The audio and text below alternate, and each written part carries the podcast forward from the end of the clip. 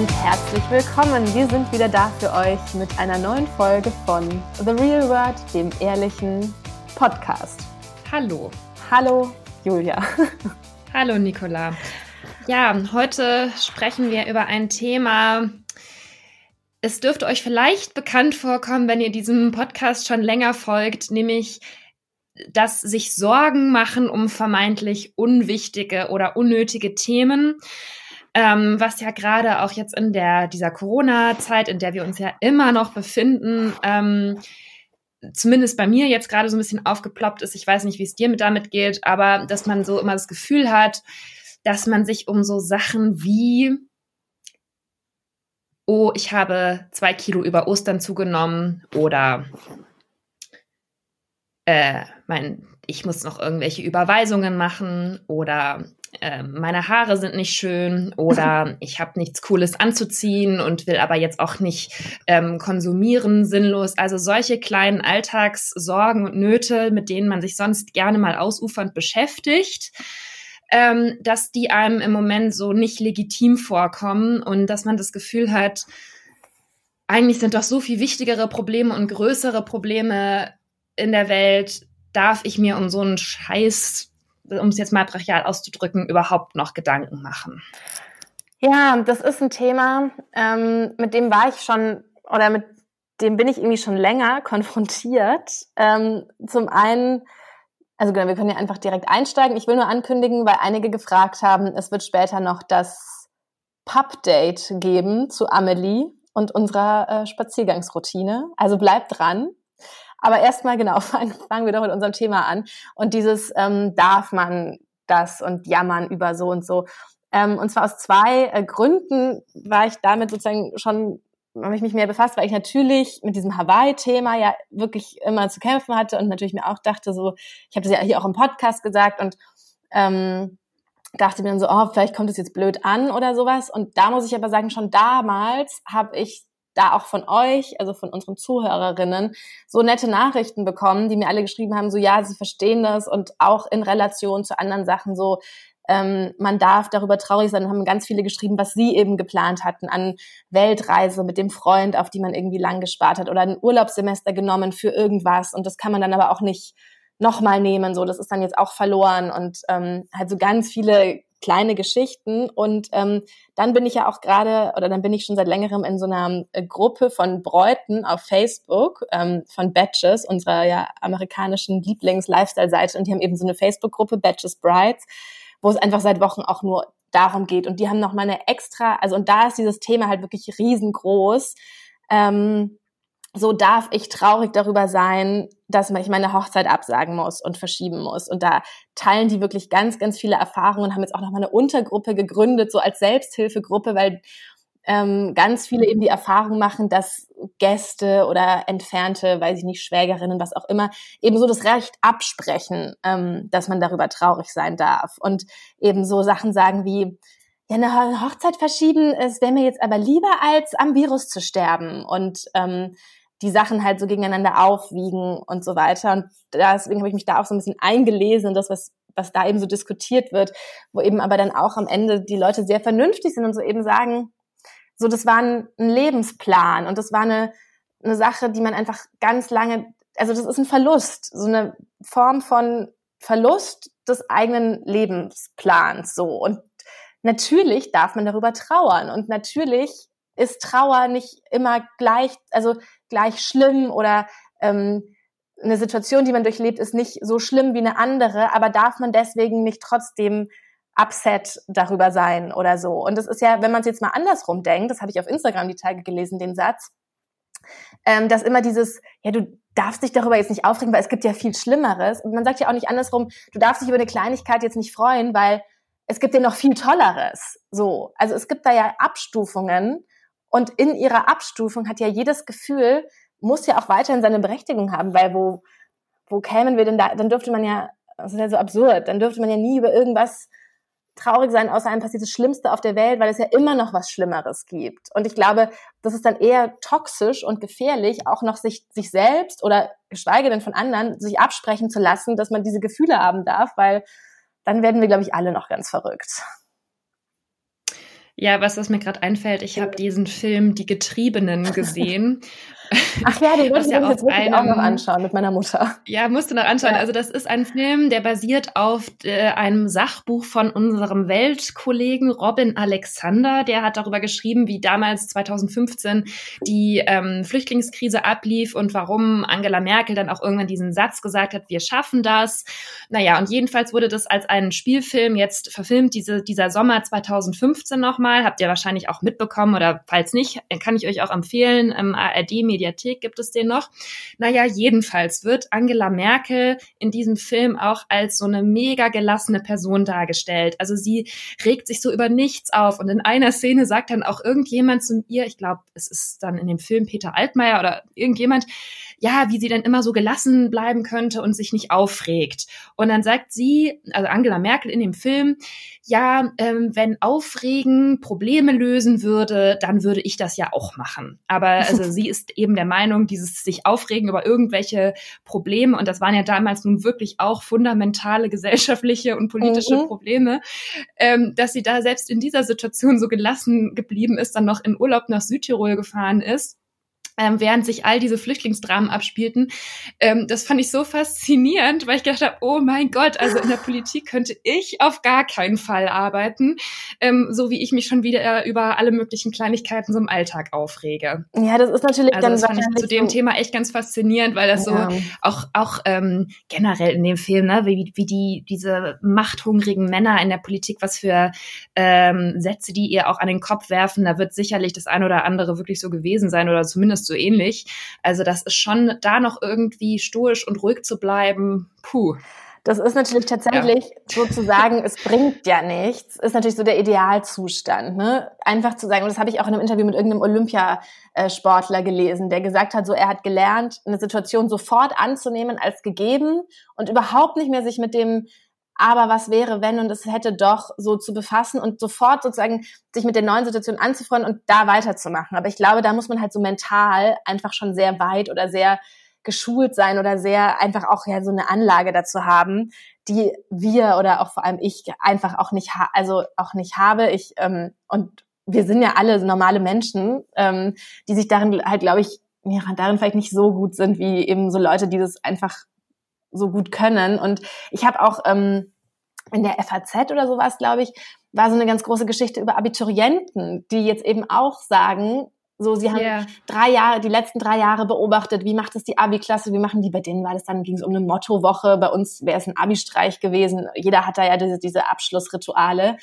Und ähm, da ging es auch teilweise um eine Klasse, die wohnen in irgendeinem Bundesland, wo sie sogar das schon noch schreiben konnten oder geschrieben haben, wo es aber ne, dann so darum ging, das Kleid hängt im Schrank und ähm, sie haben ein Jahr lang irgendwelche Flohmärkte gemacht, um das Geld für den Abiball zu sammeln und dass die sich halt auch einfach betrogen fühlen um ein Lebensereignis und dass manchen halt auch besser damit geht und andere aber halt auch gar nicht so gut damit klarkommen, dass einfach dieser Meilenstein im Leben so fehlt. Und da dachte ich mir auch so klar ist es die haben jetzt ihr Abitur und es ist ja eigentlich, können weitermachen und alles gut, aber ich verstehe das schon auch total, dass man daran auch erstmal irgendwie knabbert.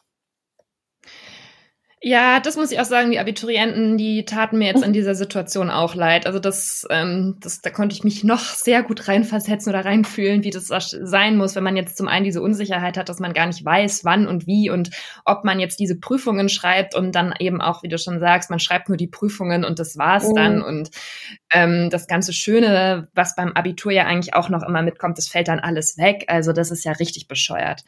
Ja, was mir nur eben auch aufgefallen ist, also ich kann das ja mal aus einer wirklich persönlichen aus einem persönlichen Empfinden heraus erzählen. Ich bin halt am Osterdienst, äh, also am Dienstag nach Ostern morgens aufgestanden und habe mir so gedacht, oh, ich stelle mich mal auf die Waage. Das mhm. war halt natürlich eine total bescheuerte Idee, das nach Ostern zu machen. Und dann habe ich halt schon einen kleinen Schreck bekommen. Und ich habe ja auch schon öfter im Podcast darüber gesprochen, dass dieses Thema Gewicht und so mein ganzes Leben lang immer nicht so leicht war für mich und ich da immer mal wieder mit zu kämpfen habe, weil, ähm, wie Guido Maria Kretschmer sagen würde, mir schmeckt es einfach immer sehr gut. Und ähm, deswegen bin ich da schon halt einfach so ein Mensch, der immer mal wieder so ein bisschen gucken muss, ähm, dass ich mich wohlfühle, so will ich es mal ausdrücken. Und im Moment fühle ich mich halt einfach nicht mehr so wohl und hatte dann so ein bisschen, hatte einfach richtig schlechte Laune an diesem Morgen, weil ich so gedacht habe, boah, und jetzt bin ich hier irgendwie bei meinen Eltern und es gibt die ganze Zeit so gutes Essen und ich hatte eigentlich den Plan, bis zum Sommer wieder in das und das Kleid reinzupassen und wie soll ich das jetzt schaffen? Also diese üblichen Gedanken, die man dann, es wird vielleicht dem einen oder anderen von euch bekannt vorkommen, die man dann so hat.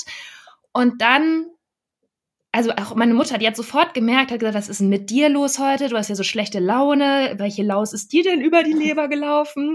Und dann saß ich da halt so und habe ähm, stumm auf meinem Handy rumgeklickt beim Frühstück und habe dann halt einen Artikel gelesen über ähm, Südafrika und wie schrecklich dort alles gerade ist und wie in Kapstadt ähm, die Gesellschaft noch viel mehr gespalten ist jetzt durch Corona und die Bekämpfung als früher, weil die Polizei die Menschen in den Townships so scheiße behandelt und alles und boah, irgendwie habe ich hat mich das wieder so ein bisschen auf den Boden der Tatsachen zurückgeholt und dass ich dann gemerkt hat in dem Moment, also weißt du, dass mir das nochmal so klar geworden ist, Julia, dein größtes Problem ist gerade, dass dir die Zahl auf der Waage nicht gefällt.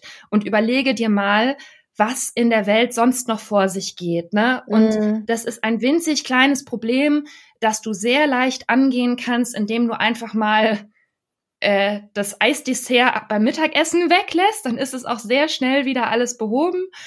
Und wie soll ich das sagen, dass es so unwichtig war in dem Moment und es hat mir das so mein eigenes privilegiertes Leben so vor Augen geführt und mir kam es dann einfach so vor, dass ich gedacht habe, okay, es kann auch hilfreich sein, der Gedanke im Moment, ähm, dass sozusagen in dieser Corona-Krise, wenn man sieht, was in der Welt noch vor sich geht, dass man mal auch erkennt, wie dankbar man für sein eigenes Leben sein muss und dass all diese komischen Millennial Problems, mit denen man sich sonst gerne mal beschäftigt, dass das in Relation ähm, doch immer noch ziemliche Luxusprobleme sind. Und das wissen wir ja auch alles. Das haben wir auch schon alles im Podcast tausendmal thematisiert. Aber trotzdem erwischt man sich immer eben immer wieder bei solchen Gedanken. Und das ging mir dann irgendwie so den ganzen Tag nicht mehr aus dem Kopf. Und ähm, ja, war aber irgendwie so auch ganz irgendwie war das so befreiend für mich, dass ich gedacht habe, gut, es ist jetzt echt nicht das Wichtigste, sich darauf jetzt so einzuschießen. Und ich weiß, dass ich im normalen Alltag, wenn Corona und all diese Sachen nicht wären, wo ja auch genügend schreckliche Dinge jeden Tag auf der Welt passieren, mhm. dass ich dann viel mehr noch in diese Spirale geraten wäre, mich aufzuregen, ähm, eben bei mir im Spezifischen über dieses ähm, Gewichtsproblem, weißt du? Ja, ich weiß auch genau, was du meinst. Das ist halt auch manchmal ähm also wir haben ja gerade auch nicht viel anderes als diese Kleinigkeiten, die in unserem Alltag passieren. Auch ähm, ich habe mich, was habe ich mich die Tage, ach ja genau, oder gerade bin ich auch so extrem genervt, weil wir müssen gerade so, ähm, also erzähle es unseren Hörerinnen, weil du weißt Bescheid, müssen wir irgendwie aufschreiben, welche, wie viele Übertage wir, freie Tage wir haben, um die gerade abzubauen und so weiter. Und das, all sowas und so Kleinigkeiten, die gerade ja so mh, so das Einzige sind, was passiert, die werden so ungleich nerviger oder bedeutsamer oder die nehmen ungleich mehr Kapazität der eigenen Gedanken ein, weil ja sonst nicht viel los ist so. Und ähm, dann werden die auch vielleicht manchmal auch so überbewertet von uns. Ähm, und dann weiß ich genau, was dann bei dir da sozusagen, wie das, was da bei dir passiert ist, dass das dann manchmal ganz, ganz gut hilft, sich wieder zurechtzuruckeln und ähm, da die Relation zu sehen. Und wobei ich halt auch immer nicht weiß, so ist es ein, ich, ich, ich folge zum Beispiel einer, ähm, einer jungen Frau, die sich, oh Gott, jetzt wird so ganz dramatisch, die äh, ist Australierin. Jetzt kommt wieder jemand mit einer unheilbaren ja, Krankheit. Ja, und die kämpft eben für das Recht, dass sie selbstständig entscheiden darf, ob sie sterben will und so weiter. Und ja. die sagt eben immer, ähm, sie findet es so schwierig, wenn Leute ihr sagen, oh, dank dir weiß ich, dass meine Probleme gar nicht so schlimm sind und hat jetzt auch so T-Shirts gedruckt, auf denen steht I'm not your, I'm not your inspiration oder sowas. Ähm, weil das, da habe ich immer so ein bisschen, denke ich mir so, oh, ist das jetzt, weißt du, wie ich meine? Ist das jetzt okay, dass ich denke, meine Probleme sind nicht so schlimm, weil anderen geht's noch schlimmer? Oder ist es denen gegenüber einfach richtig scheiße? Ja, ich weiß, was du meinst. Also bei mir ging es jetzt eher darum, was ich sozusagen nicht jeder hat seine eigenen Probleme und man kann das alles nicht gegeneinander aufwiegen und so. Das ist schwachsinnig zu sagen, weil mein Leben so und so ist in meinem, in meiner schönen Blase, mhm. in der ich mich so bewege. Deswegen zählen die Probleme oder die Sachen, die ich als schlimm empfinde oder nervig empfinde, deswegen zählen die nicht. Das so kann man das nicht machen. Aber ähm, ich habe zum Beispiel dann auf Instagram gesehen auch ähm, eine, ich weiß nicht, ob ihr sie kennt, Whitney Port heißt die. Das ist eine frühere Darstellerin auch von meiner MTV-Lieblingsserie The Hills gewesen und die macht so einen ganz coolen Podcast auch inzwischen zu so ähm, halt auch so psychischen Sachen und sowas. Und zum Beispiel hat sie halt auch sich die Frage gestellt, ähm, ob sie sich darüber beschweren darf, dass sie mit ihrem Kleinkind ähm, halt in ihrem schönen Haus in Los Angeles gefangen ist ähm, und das so ein bisschen nervig findet, da nicht mehr rauszukommen und quasi nur mit dem Mann und dem kleinen Kind da die ganze Zeit zusammenzuhängen.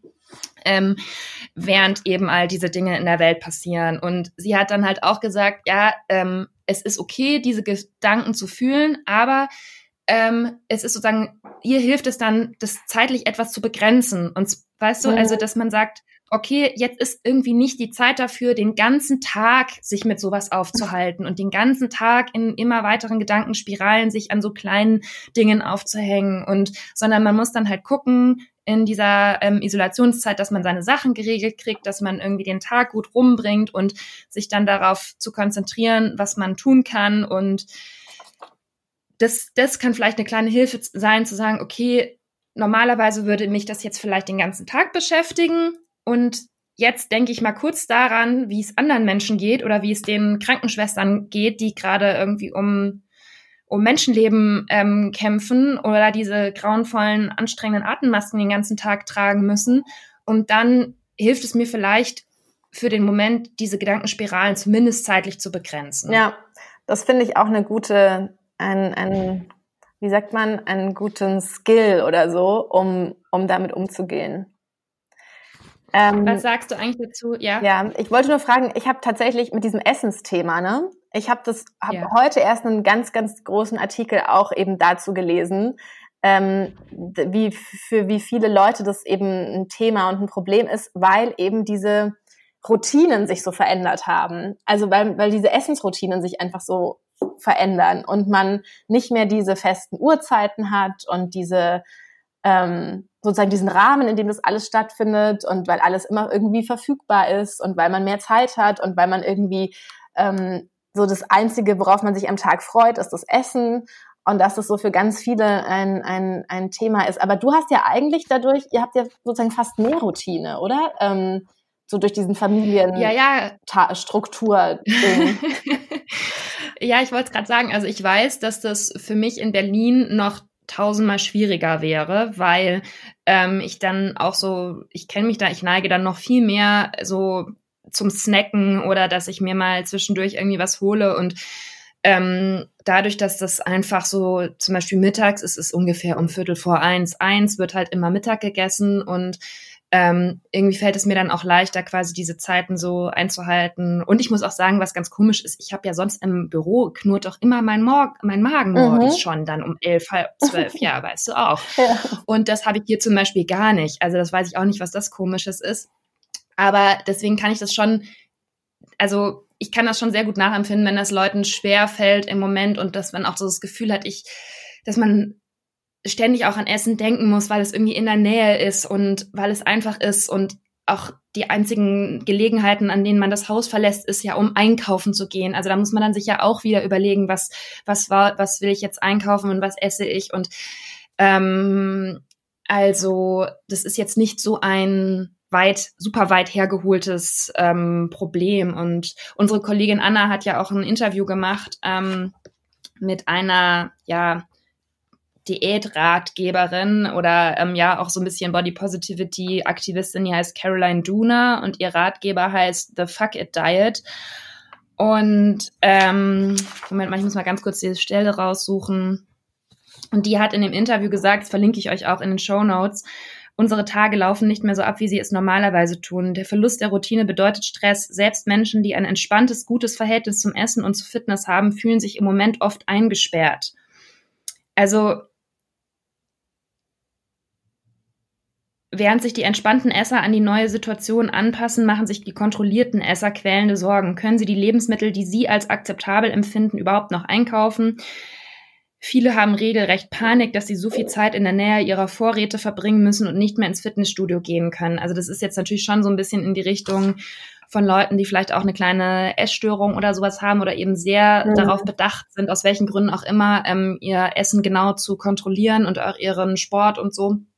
Ähm, aber ich fand das ganz interessant, dass das eben jetzt auch Leute, die im normalen Alltag vielleicht sich nicht so viele Gedanken rund ums Thema Essen und Fitness und so weiter machen, dass die jetzt in dieser Isolationszeit möglicherweise halt auch auf den Trichter kommen zu denken, oh, ähm, wie werde ich eigentlich aussehen, wenn das hier alles vorbei ist? Und dazu führt ja auch ein bisschen, muss man ja ganz klar sagen, die ganzen, die ganzen Memes, die man so sieht und die ganzen Witze über ähm, äh, darüber, was, was nach Corona sein wird und oh, wir werden alle dick und ähm, verwahrlost sein und unsere Haare werden ganz schrecklich aussehen und danach werden wir alle erstmal ins Fitnessstudio und ins ähm, zum Friseur rennen. Das trägt natürlich unterschwellig schon so ein bisschen dazu bei, dass man ja sich einfach mit dem eigenen Körper so beschäftigt und denkt, oh je, ähm, mache ich das alles richtig. Ich finde es ja schon irgendwie echt faszinierend zu sehen, wie viele Leute sich auch wirklich gerade sehr, sehr viel mit Essen befassen. Also auch einfach, also wir sehen es daran, was auf Welt.de irgendwie geklickt wird. Wir sehen es daran,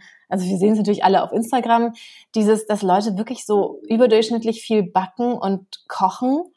Ähm, weil das offenbar ja dann auch für viele wahrscheinlich eine Funktion erfüllt im Sinne von irgendwie, also zum einen strukturiert es den Tag, zum anderen ist es eine Beschäftigung, also man hat für irgendwie eine Stunde was zu tun.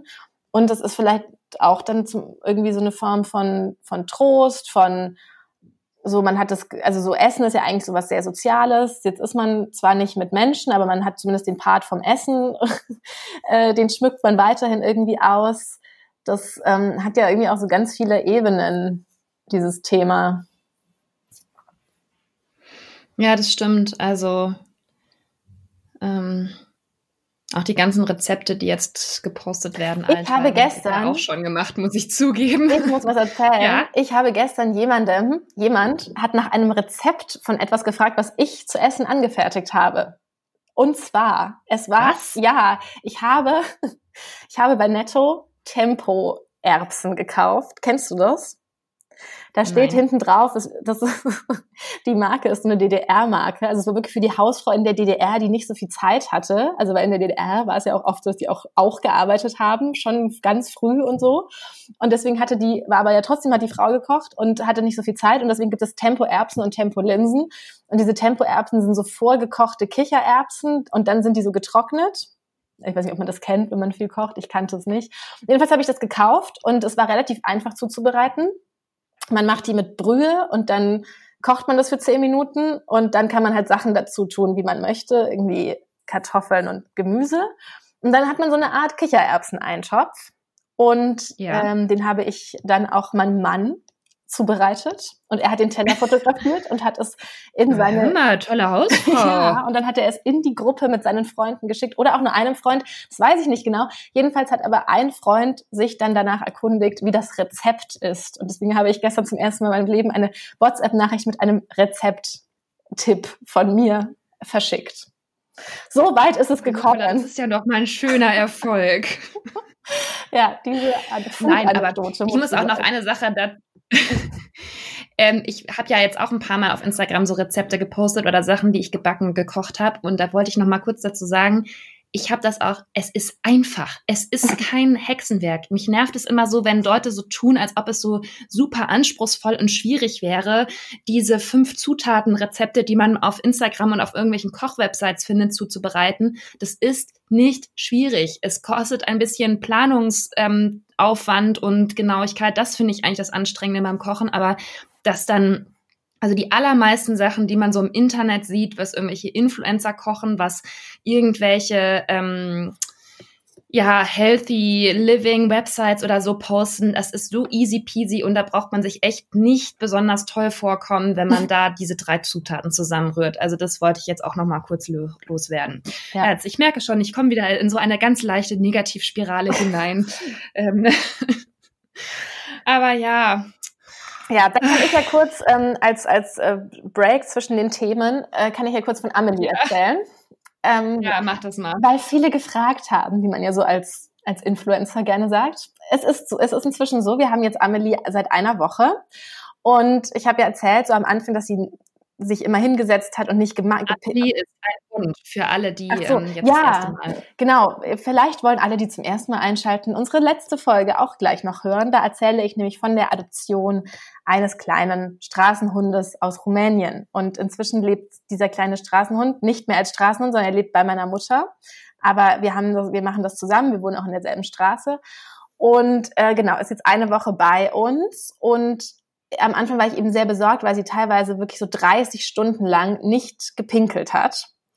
Und ich so dachte, wie kann das sein? Aber ich, es ist inzwischen so, dass es, es hat sich dann so ein bisschen reduziert auf einmal am Tag, also so alle 20 bis 24 Stunden. Und jetzt hatten wir auch schon gestern einen, oder gestern und vorgestern, glaube ich, sogar Tage, wo sie sogar zweimal am Tag gemacht hat. Klein, also immer nur das kleine Geschäft war ein Problem. Und jetzt sind wir wirklich sehr, sehr happy und sie geht auch schon, also der Hund muss sich also binden an die Menschen, um dann auch das Vertrauen zu haben, mit dem über die Straße zu gehen und so von selber spazieren zu gehen, weil er eben das Gefühl haben muss, da ist jemand, zu dem gehöre ich und der passt auf, wenn was passiert. Und das dauert naturgemäß, bis er dieses Gefühl entwickelt. Aber wir haben sehr das Gefühl, dass das, dass das schon ganz gut funktioniert. Und ähm, es ist wirklich sehr süß und sehr schön. Und gestern haben wir zu dritt Promis unter Palmen geschaut. Aber ich wette mit dir, um nochmal den Bogen zu schlagen zu unserem vorherigen Thema, dass die jetzt manche Sachen doch auch bestimmt nicht mehr so schlimm vorkommen oder ein bisschen abgemildert werden im Alltag, weil du jetzt so eine neue Aufgabe hast und den Hund und dass so was Schönes Neues in dein Leben getreten ist, ja, oder? Das ist auch absolut so. Da bin ich auch sehr froh. Und dann ist ja mein Tipp an dich, ja. wenn du dich aufregst wegen der Urlaubsplanung und ähm, diesen schwierigen bürokratischen Sachen, die wir im Moment zu bewältigen haben, dann denke doch immer einmal kurz an Amelie. okay, das ist oh. meine, meine neue Technik. Ja. Ja, okay. Ähm, kommen wir zum letzten Teil des Podcasts, oder? Ja. Ähm, und zwar hatten wir euch ja in der vorherigen Folge versprochen, dass wir noch ein paar Bücher vorstellen wollten, ähm, die wir gerade lesen, einfach so als äh, ja, Abrundung der Serienfolge, dass wir jetzt nicht nur vor der Glotze hängen, sondern dass wir natürlich auch mal ein Buch in die Hand nehmen und wollten einfach mal so ein paar Tipps mit euch teilen, was wir gerade lesen. Und ähm, schreibt uns auch gerne, wenn ihr gerade ein spannendes Buch habt oder so. Also ich muss sagen, mir fällt es manchmal echt schwer, äh, mich noch so richtig von einem Buch fesseln zu lassen, weil ich immer gleich so überkritisch bin. Also wo ich wirklich abschalte, sind irgendwelche Bücher von Leuten, die auf Twitter sind. ähm, das, das, fällt mir richtig, richtig schwer, teilweise mich darauf zu konzentrieren und darauf einzulassen, wenn man so das Gefühl hat, man kennt alle Witze schon von Twitter von diesen Leuten und ähm, irgendwie bin ich da schon immer so anti dann naja, deswegen ähm, meldet euch gerne mit, mit ja, Ich weiß, was du meinst. Manche, manche, manche ja? dieser Romane sind wirklich, ähm, manche dieser Romane, die du, glaube ich, meinst, sind wirklich wie so, wie so abgetipptes Twitter mit Füllsätzen drumrum. Ja, ich habe es jetzt vielleicht also sehr insidermäßig ausgedrückt und nur Leute aus der Medienbranche werden vielleicht jetzt verstehen, was ich meine, aber ähm, ja, mir geht das manchmal etwas auf den Keks, wenn nicht mehr so sehr der Roman oder die Geschichte in einem Roman im Vordergrund steht oder wirklich interessant ist, sondern sozusagen es nur noch über die Selbstinszenierung ähm, in den sozialen Medien geht. Und äh, manchmal stört mich das einfach so ein bisschen, wenn man das dann sozusagen in ausgedruckter Form dann nicht sich noch als Buch kaufen soll. Ja. Ja. Ähm, genau, deswegen mein Gegentipp ähm, gegen diese oder was, was mir sehr gut gefallen hat und wo ich wirklich auch das Buch schlecht aus der Hand legen konnte, ähm, ist ein Buch von Min Jin Lee, ist schon 2017 erschienen und heißt Ein einfaches Leben. Kennst du das? Mm, sag mal, worum es geht. Es geht ähm, um die Geschichte koreanischer Einwanderer in Japan. Also, also nein, das kenne ich die nicht. Wandern.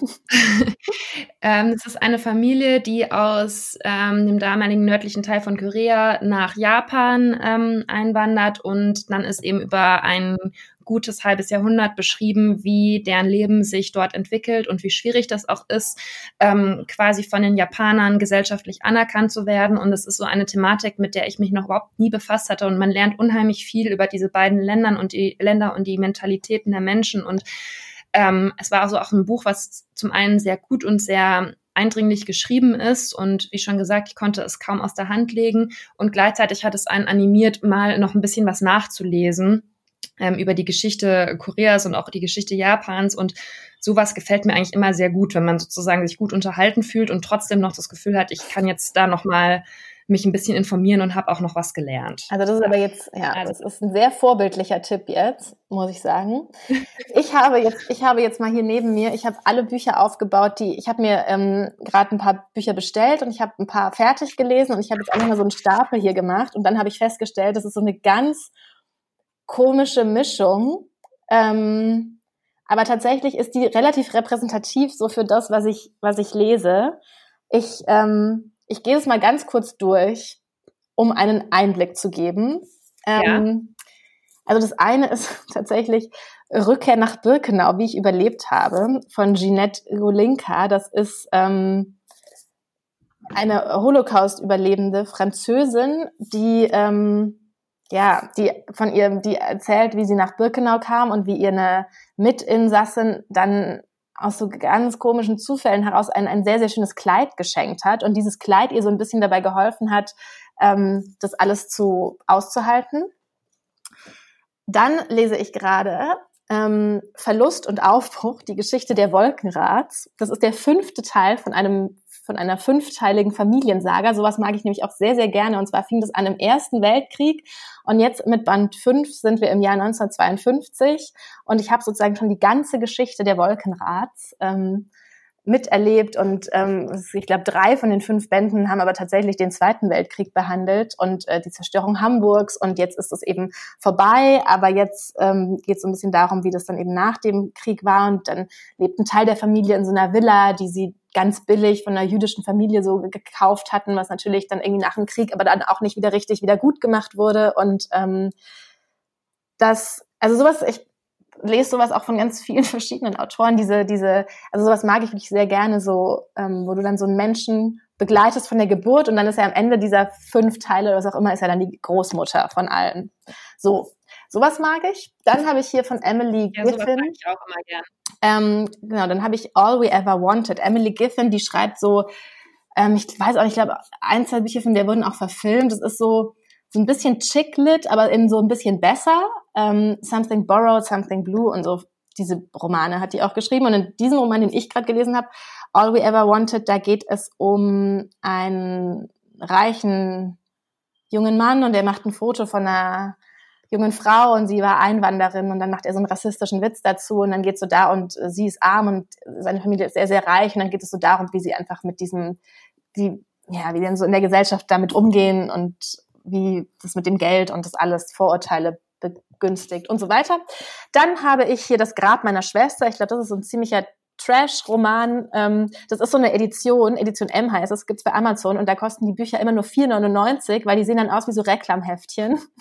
Und es sind aber normale Romane und da ist dann auch keine Inhaltsangabe, sondern stehen dann nur so Wörter drauf, die sagen, worum es geht. Und hier steht jetzt Verschwinden, Geheimnisse, Mord, Gerechtigkeit, Spurlos, Gefahr, Verbrechen, Gericht. Dann dachte ich, ja cool, das könnte mir gefallen. Das habe ich aber noch nicht gelesen, aber das wollte ich nur sagen, das ist eine gute Möglichkeit, um günstig Bücher zu kaufen. So was ähnliches habe ich ja dann auch noch, Dein perfektes Leben. Da geht es um eine Frau und die verlässt das Haus, während ihr Baby schläft und dann kommt sie zurück, also so ganz kurz geht sie zur Nachbarin und dann ist das Kind weg und dann entsteht so ein Thriller. Und dann habe ich noch von Lea, ich weiß aber nicht, wie man die ausspricht, Lea Streisand, Lea Streisand, ähm, die das ist auch, das ist eine deutsche, so eine deutsche junge Autorin. Ich weiß nicht, ob ihr die kennt. Ähm, die lebt in Berlin und schreibt, hat diesen Roman darüber geschrieben. Die hat mit 30 Jahren Krebs bekommen und erzählt sozusagen ihre Geschichte, wie sie damit umgeht und vermischt es aber so mit der Geschichte ihrer Großmutter. Also sie findet dann, sie arbeitet dann so ein bisschen ihre Vergangenheit auf und findet dann Briefe ihrer Großmutter und ähm, das ist dann sozusagen ihre aktuelle Geschichte vermischt mit der Lebensgeschichte ihrer Großmutter. So.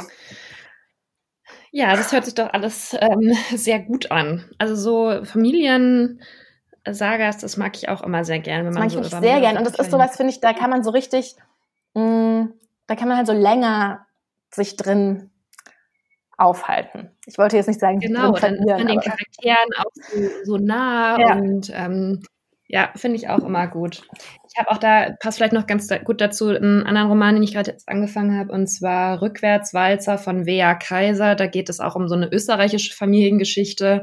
Finde ich auch ganz witzig geschrieben und auch mal so ein bisschen eine andere Erzählart. Also ich mag auch manchmal ganz gern so diese österreichische Sprache. Das ähm, finde ich auch ganz nett zu lesen.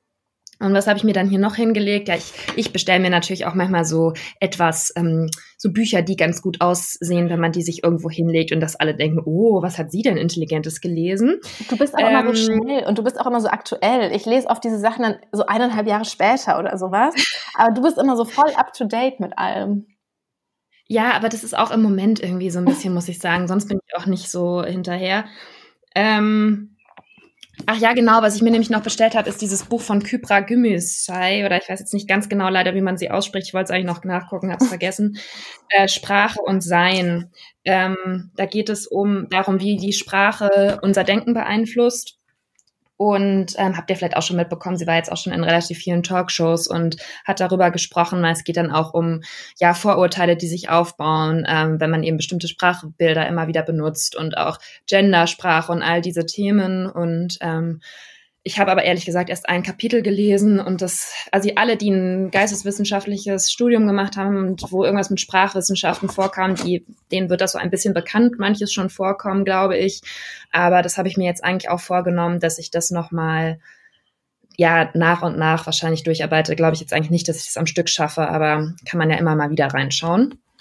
Und was ich mir dann noch hier hingelegt habe, aber da habe ich noch gar nichts eigentlich weiter großartig drin gelesen, äh, und zwar von Rutger Breckmann, Utopien für Realisten. Da stand auf dem Titel, Zeit ist reif für die 15-Stunden-Woche, offene Grenzen und das bedingungslose Grundeinkommen.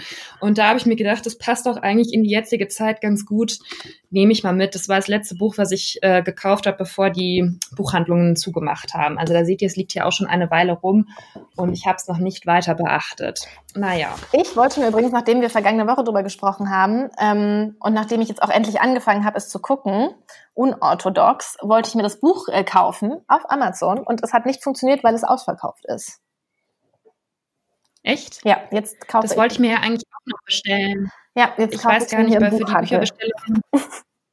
ja, es ist ja eh besser. Man soll ja. ja eh nicht bei Amazon bestellen. Ja. Also zumindest die Bücher. Im Übrigen muss ich dazu mal sagen, ich habe da schon wieder so eine kleine Verschwörungstheorie entwickelt zum Thema Amazon. Und zwar hatte ich einen Küchengegenstand bestellt, eine Zitronenpresse. und die ist halt ewige Zeit nicht gekommen. Dann wollte ich irgendwann noch einen zweiten Küchengegenstand bestellen und habe dann so einen Prime-Test-Account gemacht. Den konnte man irgendwie für ein Euro die Woche oder so testen. Ich gedacht, na gut, okay, mache ich das jetzt mal. Und dann ist halt alles sofort geliefert worden. Das fand ich schon krass, dass Amazon einen im Moment quasi zwingt, eine Prime-Mitgliedschaft abzuschließen, damit man eine blöde Zitronenpresse sich bestellen kann, wenn man eine braucht. Hm. Hm drüber nach. da bist du was Großem auf der Spur, glaube ich. Ich bin ganz Großem auf der Spur. Naja, also ich glaube, mehr Bücher ähm, die wir noch nicht gelesen haben, brauchen wir jetzt ja auch nicht besprechen, oder an dieser Stelle? Nein, ich habe äh, vorhin habe ich bei Michael Buchinger im Podcast, also ich habe den Podcast nicht gehört, aber ich habe die Inhaltsangabe gelesen und dann äh, oder er hat auch Bücher empfohlen, ich weiß nicht. Und jedenfalls schrieb er, dass ähm, ich habe den Podcast nicht gehört, aber ich habe die Inhaltsangabe. Gelesen. Nein, weil er geschrieben hat, okay. also ich bin mir gerade nicht mehr sicher, ob er im Podcast drüber spricht oder ob ich das in seiner Story gesehen habe. Es vermischt sich alles in meinem Gehirn, weil ich zu viel auf Instagram sehe. Jedenfalls hat er die ähm, Sophie Kinsella Shopaholic Reihe nochmal empfohlen. Hast du das damals gelesen, ah. Julian? Nee, gelesen habe ich es nicht, aber ähm, den Film. Aber der, äh, Film, der Film wird ja überhaupt nicht gerecht. Also ich weiß noch, als ich das die ersten zwei äh, Folgen oder so ähm, gelesen habe, ich musste, und es passiert mir wirklich extrem selten, so richtig lachen, ähm, während ich das gelesen habe und habe die wirklich so, so, so geliebt, war dann so enttäuscht von dem Film. Und ähm, inzwischen gibt es die ja, die hat ja ewig noch weitergemacht und das, ich glaube, der letzte Band war Christmas and Shopaholic oder Shopaholic in Christmas. Und er schrieb aber jedenfalls auch, es ist so, man kann damit so ganz gut vom Alltag abschalten und mal wieder diese, diese Romane lesen. Das wollte ich nur, das, die hatte ich auch so ganz aus den Augen verloren, aber dachte, das war ich ganz witzig. Ja. Ja, stimmt. Ich hatte übrigens im Studium mal so eine Phase, da habe ich so super viel Chicklit irgendwie gelesen, weil halt dann immer auf Englisch, weil ich mir das dann noch so, ne, mhm. ne, es bringt ja dann was, wenn man was auf Englisch liest. Und da habe ich ganz viele so, ähm, so Period Drama, also was dann immer so im 19. Jahrhundert oder so gespielt hat und die so ein bisschen hum humoristisch aufgemacht waren, aber dann hatte immer irgendjemand, da waren auch immer so ein paar Sexszenen drin. Ja. Und ich weiß gar nicht, wo ich das immer her hatte, aber da, die müssten hier auch noch irgendwo in meinem früheren Kinderzimmer wahrscheinlich rumliegen. Kann ich nochmal vorkramen. Dann ja. verlinke ich euch äh, diese hochwertige Unterhaltungsliteratur auch nochmal. Ja. Ja, also das war doch jetzt ähm, ein fröhlicher Abschluss äh, von unserem Podcast. Ähm, wie immer die Aufforderung am Ende, schreibt uns gerne, was ihr zu all dem denkt. Ähm, wir sind ja im Moment auch ein bisschen konfus manchmal im Kopf und ähm, nutzen den Podcast auch so ein bisschen, um unsere Gedanken zu ordnen. Und ähm, gerade zum ersten Teil würde es mich mal interessieren, wie euch das im Moment geht, ob eure Sorgen ähm, also ob ihr so Alltagssorgen, ob ihr euch damit befasst oder ob ihr euch da auch manchmal so ein bisschen schuldig in Anführungszeichen fühlt, solche Dinge zu denken ähm, und wie ihr einfach so euren Alltag ähm, bewältigt. Schreibt uns da gerne mal. Und natürlich wirklich auch ernst gemeint, wenn ihr ein gutes, einen guten Büchertipp oder Serientipp habt oder so. Ein paar haben uns auch zur vorherigen Folge mit den Serien noch ganz gute Sachen geschrieben, die ich auch noch nicht so auf dem Zettel hatte. Also da freuen wir uns auch immer drüber, weil alles, man kann nicht immer alles auf dem Schirm haben, was überall läuft und kommt. Und deswegen finde ich das eigentlich einen sehr schönen Austausch. Ja, finde ich auch. Und wer Fragen zu Amelie hat, immer gerne.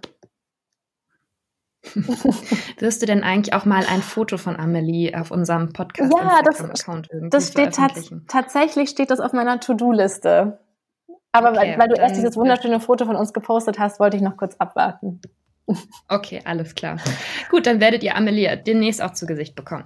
Alles klar, das war unsere Folge. Folgt uns bitte, für, damit ihr keine Folge von The Real Word, dem ehrlichen Podcast, verpasst. Auf iTunes, Spotify und auf allen Plattformen, auf denen es Podcasts gibt. Auf Instagram findet ihr uns at The Real Word Podcast, auf Facebook auch. Ähm, Genau, da könnt ihr uns auch überall kontaktieren und wir freuen uns, wenn ihr uns treu bleibt und weiterhin zuhört. Und das war's von uns für heute. Bis nächste Bis Woche. Bis nächste Woche. Ciao.